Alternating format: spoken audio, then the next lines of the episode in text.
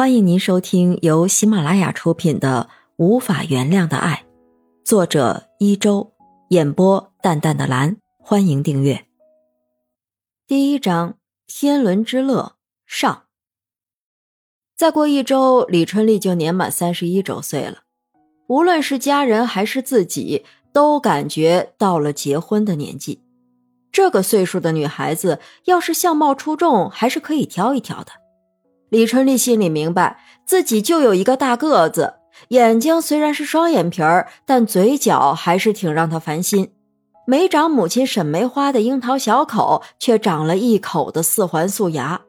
原本嘴巴就大，再加上这等牙齿，别说男孩子，就是在家人眼里也说他难看。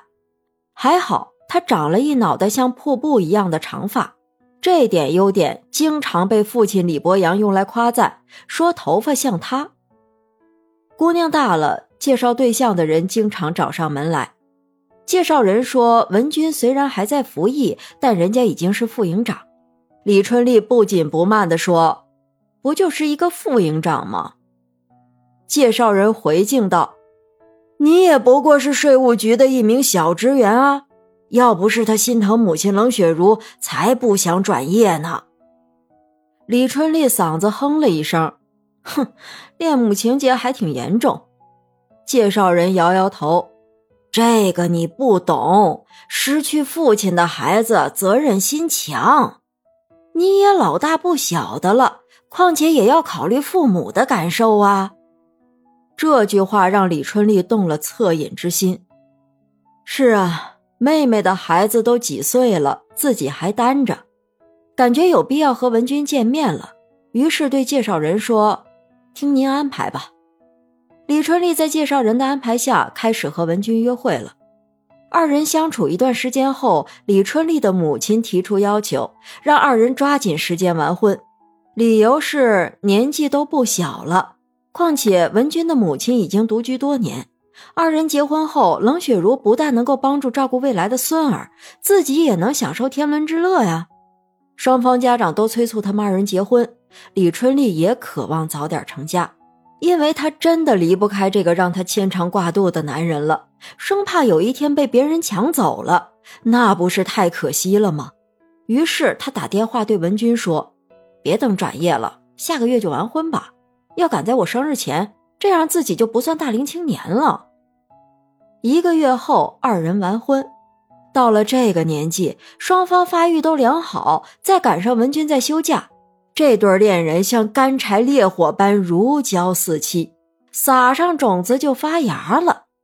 李春丽把这个消息告诉了母亲，母亲隔三差五就跑过来送吃的。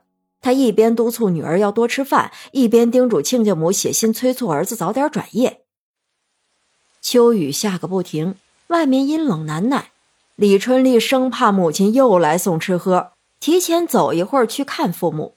进了门，腿还没站稳，就冲着母亲嚷嚷：“看看，让我猜中了吧？要不是我请假提前走一会儿，你又要出门了。”母亲看着女儿的肚子，笑了笑：“我不是给你吃，是怕亏欠我外孙子。”李春丽坐下后，对母亲说。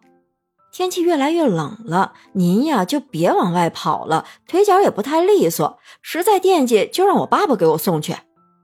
母亲微笑着回答：“行，不让你分心，好好安胎，到时生个大胖儿子就成了。”看着母亲那眉开眼笑的模样，李春丽不免有些担心，怕不能如她所愿，到时她会大失所望。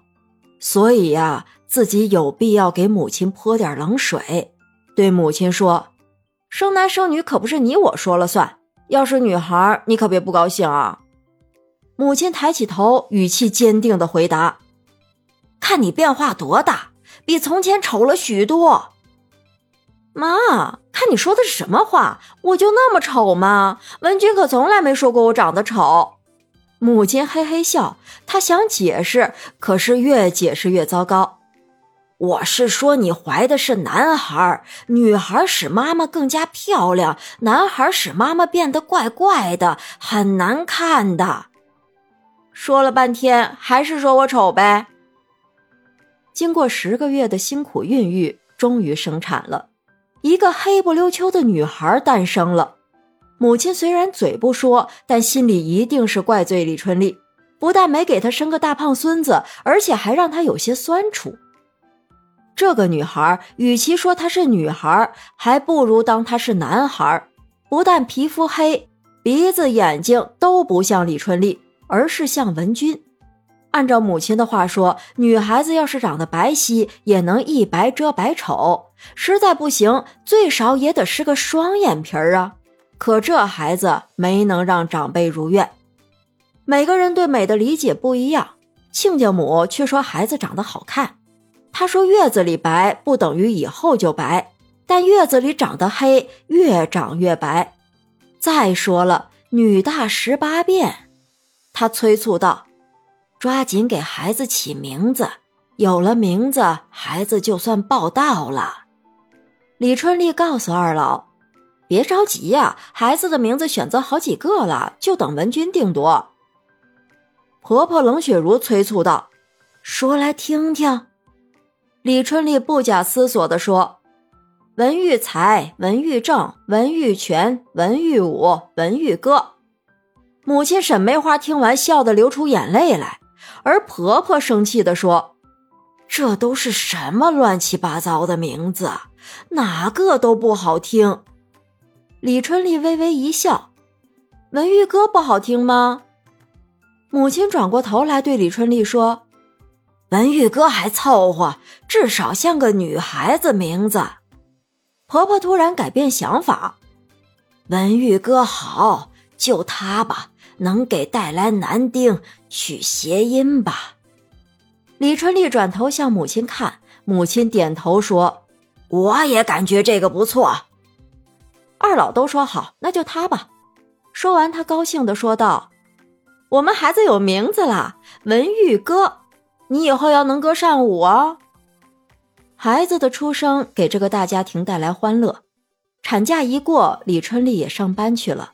哄孩子这个活儿就交给三位老人，他们分工明确，但也会因为一些小事吵得面红耳赤。每当这时，李春丽的母亲都很孤立，丈夫都是偏向于亲家母。为了下一代，有什么可说的呢？李春丽也没当回事儿，有事还和爸爸开玩笑：“你呀，胳膊肘向外拐，小心我妈收拾你。”有了女儿的理解，母亲悄无声息地出入女儿家。哄孩子做饭无所不做，而亲家母喜欢弹琵琶，稍有时间就弹奏一曲。每当这时，沈梅花就会偷偷看丈夫的表情，只见丈夫醉眼朦胧盯着亲家母看。听到曲调进入高潮，冷雪茹的情绪也随之变化时，她兴奋的脸上的皱纹因为一个小动作而显得更加皱巴。听完一曲《十面埋伏》，李博阳自告奋勇地说：“我也喜欢哼小调，要不你弹我唱，如何？”沈梅花欲言又止，撅嘴生气，进了厨房。听众朋友，本集已播讲完毕，请订阅专辑，下集精彩继续。